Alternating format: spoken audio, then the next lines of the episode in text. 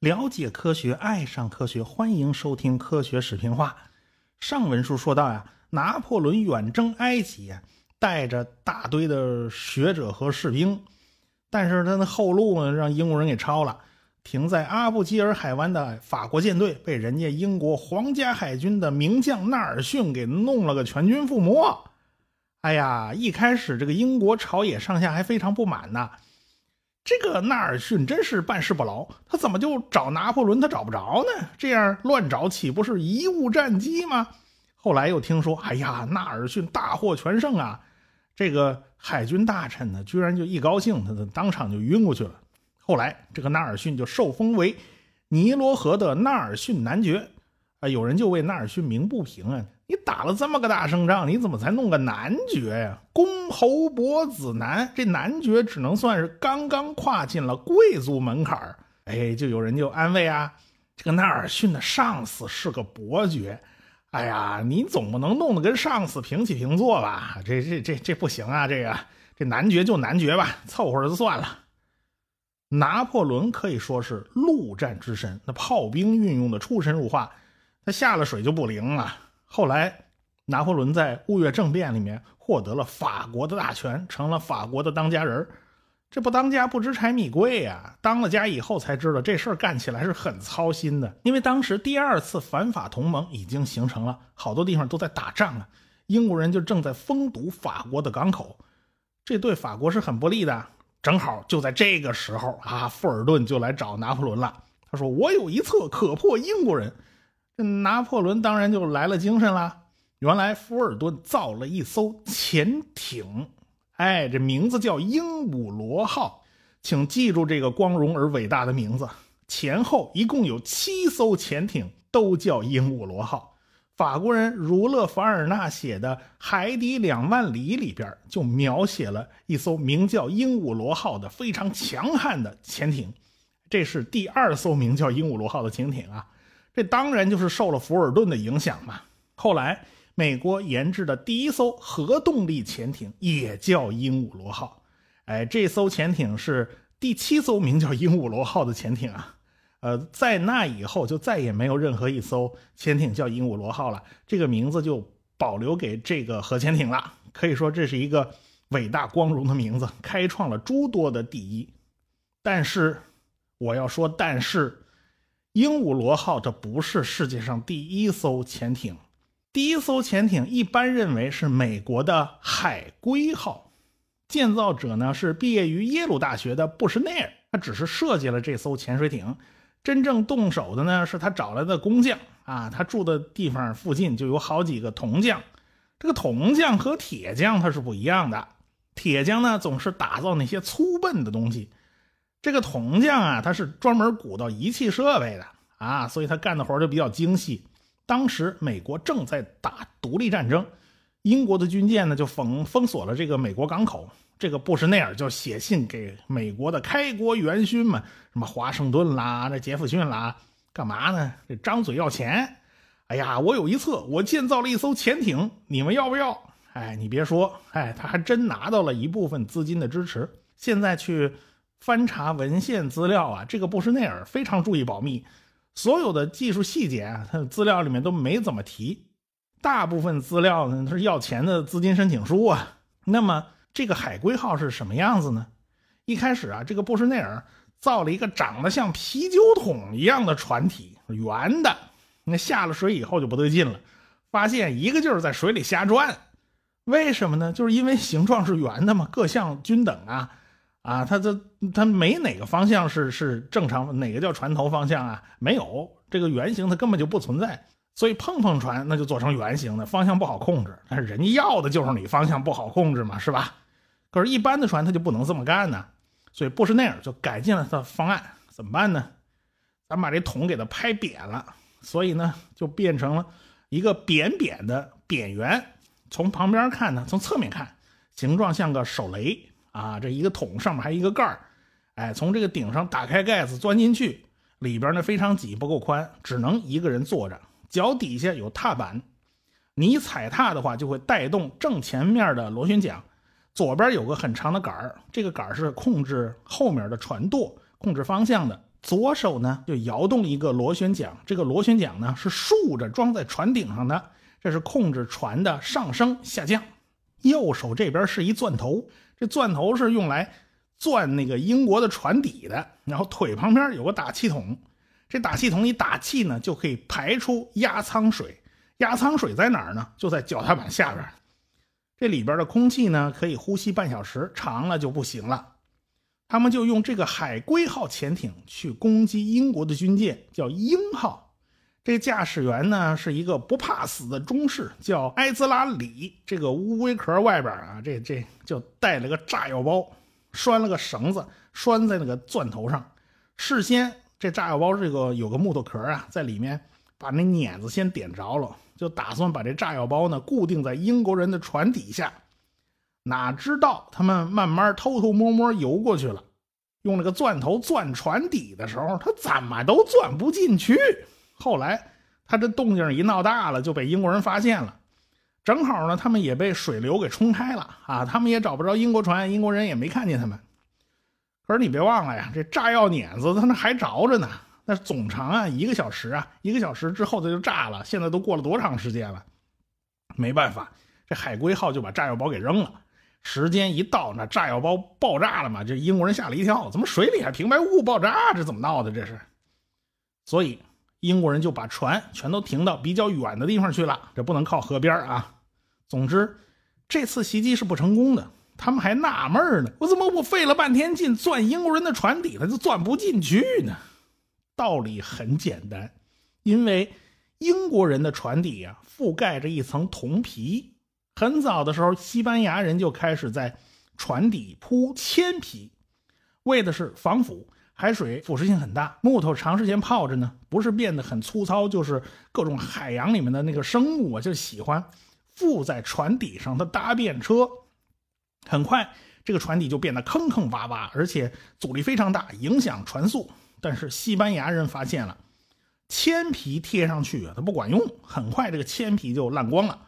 所以在将近一百年的时间里，再也没人想着给给木头船包层皮儿这种事儿啊，这不惦记。但是最近呢，英国人又想起这手技术了。他们找来找去，就发现铜皮是耐腐蚀的，而且这个铜皮是可以抑制贝类啊、藤壶啊这种附着。但是他们又发现，假如你拿铁钉子去把铜皮钉在船底上，这个铁钉子很快就烂光了。你烂光了以后，这铜皮就往下脱落呀，也不行啊。那怎么办呢？换了好多的配方。用铜锌合金制造的钉子钉进去没这个问题，但是这个东西比铁钉子软，那也没办法，软就软吧，先凑合用吧。工业化的英国才有这个财力，才有这个技术去搞定这个船底包铜皮的这种事儿。就在美国独立战争这一阵子，英国的战舰普遍都包了这层铜皮，所以那个海龟号打眼儿啊，怎么都打不进去。他怎么都打的都失败，不过也有人说啊，呃，这战舰外边铺的这层铜皮，因为它不是装甲板呢，它只不过是防腐的嘛，哎，防止附着的嘛。它这铜皮很薄，如果你钻头够硬的话，不至于钻不进去。所以有人就估计呢，是是不是他们打眼儿的地方就靠近那船舵呀？因为船舵那地方有铁轴啊，有大型的铁质构件啊，说不定他打到那种机构上面，他打不进去。反正不管怎么说，这次行动啊是失败了，但是这是世界上第一次用潜艇执行军事任务，哎，所以美国人就大肆渲染这事儿啊，可以鼓舞民心士气嘛。出生在美国的富尔顿对这事儿，他当然他是耳熟能详的。反正英国人是压根儿就没有记载这件事儿，现在仅仅依靠的是美国人的单方面的说法。话说回来，富尔顿的这艘潜艇设计呢，就比这个海龟号要强多了。现代潜艇的元素，这艘船都有了。那圆柱体的船身水平放着，它不是像那个海龟号那样是个是个啤酒桶那那形状，它竖圆柱体竖着放，它不是它横着放。而且上面呢，圆柱体上面顶上有个鼓包。现在的潜艇也有类似结构啊，叫围壳。哎。这全都是用铜皮敲打出来的一个罐子。铜皮耐腐蚀嘛，它经得起海水浸泡。动力来源呢，就是水下靠手摇带动螺旋桨。哎，水面上行驶的话呢，可以打开一个折叠的帆。这个折叠的帆就有点像个折扇那样子啊，它好好好收起来。富尔顿就一顿忽悠，这法国海军呢还真的动心了。海军就让富尔顿在塞纳河边的鲁昂改进和测试他的这艘鹦鹉螺号潜艇。一开始啊，他在潜艇里边呢黑灯瞎火的，没有窗户，他是要点个蜡烛的啊，不然什么都看不见。可是这蜡烛是要消耗氧气的，后来不行，改啊。就在顶上开了个直径三十八毫米的玻璃窗口，漏进来的光呢就足够看清楚东西了，那也就不用点蜡烛了。而且他还设计了通气用的专用的那个管子，哎，也就是说他在水下可以待很长时间，待上三个小时、四个小时都是可以的。那怎么攻击英国船呢？办法呢还跟海龟号是一样的，就是偷偷摸摸钻过去，靠近船底，然后在船底上钻个眼儿。他这回跟海龟号不一样的是，他用个羊眼螺丝，你大家见过那种羊眼儿带羊眼儿的螺丝吧？拧在人家英国军舰的船底，然后穿过这羊眼挂一根长绳子，这拉那头带着个炸药包，就弄一定滑轮嘛，就是相当于这个意思。然后呢，潜艇就拉着绳子走了，然后就定滑轮带动那炸药包就往往上拉嘛，就越来越靠近船底。当这个炸药包撞到船底的时候，它就爆炸了。让他们就在塞纳河里做这个试验，有人捐了一艘单桅的帆船，效果还不错。海军方面就想造两个大的啊，这小的不行，要装八个人的那种。但是拿破仑不同意，为什么呢？这东西跑太慢了，那七分钟你才跑四百米啊！这是拿破仑亲自在旁边测的。拿破仑对科学技术那是非常感兴趣的。这富尔顿跟拉普拉斯认识，这拉普拉斯呢又是拿破仑的老师，而且是拿破仑政府里面的一位官员，他还任职啊。他给做引荐啊，否则这事儿也轮不到拿破仑亲自跑来看嘛。这拿破仑一高兴，还亲自跑来看一眼，一看呢，这东西怎么浑身还漏水呢？因为它有通气口啊，这通气口密封做不好的话就会漏水，这怎么行啊？这士兵去了简直是送死嘛！所以拿破仑这个印象对富尔顿就非常差。拿破仑断定这个富尔顿就是一大忽悠，很不喜欢富尔顿搞的东西。后来呢，富尔顿的潜艇啊真去攻击英国的军舰，发现这效果太差了，你找不着啊！你你在水底下怎么晕头转向呢？后来法国财政部门象征性的给了两千五百美元，这笔钱还是过了好长时间才拿到的。这个拿破仑呢，对水里面的东西他没感觉。他根本就没有办法判断这东西到底有多少战略价值。当然了，那个时候条件技术都不成熟啊，这个潜水艇根本就是没有办法使用的。所以拿破仑的判断呢，也不能说不对。尽管呢，在欧洲，拿破仑承担的压力是非常重的，周围有反法同盟嘛，但是他还是派他的妹夫勒克莱尔出兵到海地镇压当地人起义。但是这次镇压那是。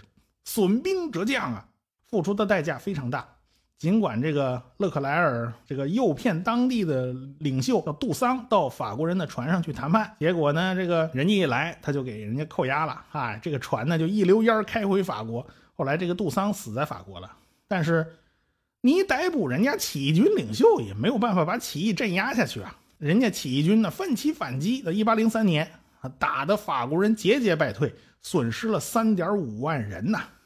所以拿破仑这下学乖了，他明白水里的事儿他搞不定，欧洲之外的事儿他也搞不定。本来呢，他想在北美大陆还有加勒比海搞发展，然后欧洲这边呢跟英国人缓和。看来这条路是根本就行不通的。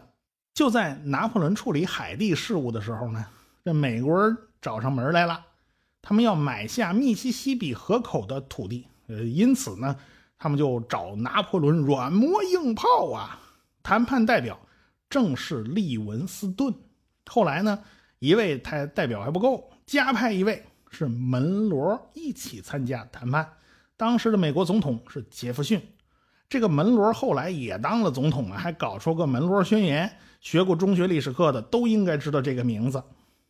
那么，美国人为什么要买下密西西比河口的这块土地呢？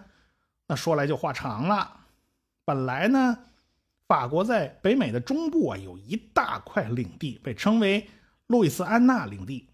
这块地的面积非常大，包括今天的路易斯安那州的大部分，以及阿肯色、密苏里州、艾奥瓦州、明尼苏达州的一部分，南达科他州、北达科他州的大部分，蒙大拿州的大部分，内布拉斯加、堪萨斯、俄克拉荷马、德克萨斯的北部。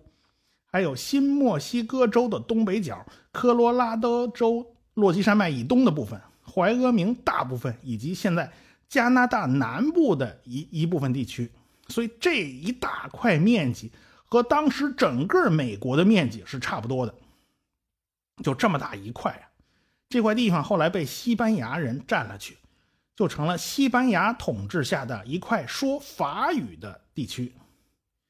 这块地方呢，就和美国是隔着密西西比河相望。哎，西班牙人在河的西岸，美国人在河的东岸。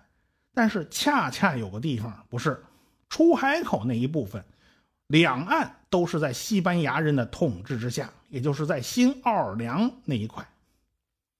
你知道啊，这个密西西比河是北美洲最大的一条河流，那是堪称是黄金水道，也是美国的经济命脉，所以。